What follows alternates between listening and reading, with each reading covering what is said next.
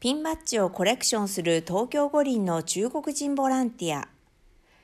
東京五輪で各国メディアの拠点となるメインプレスセンターでボランティア活動するために中国人ボランティアの金駅英さんはこのほど有給休暇を使い京都から東京に向かった。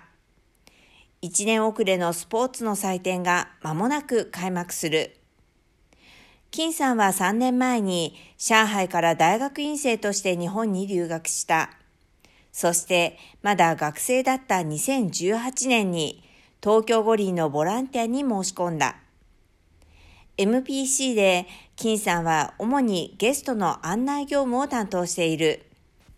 その業務の過程で金さんは様々な種類の五輪ピンバッジに高い関心を抱くようになったという。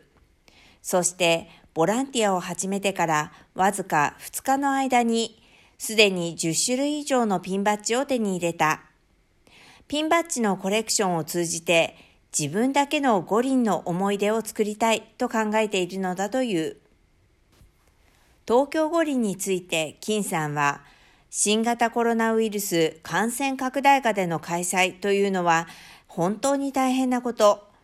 五輪が成功裏に開催されることを願っている。そして中国のアスリートが良い成績を手にすることを願っているとした。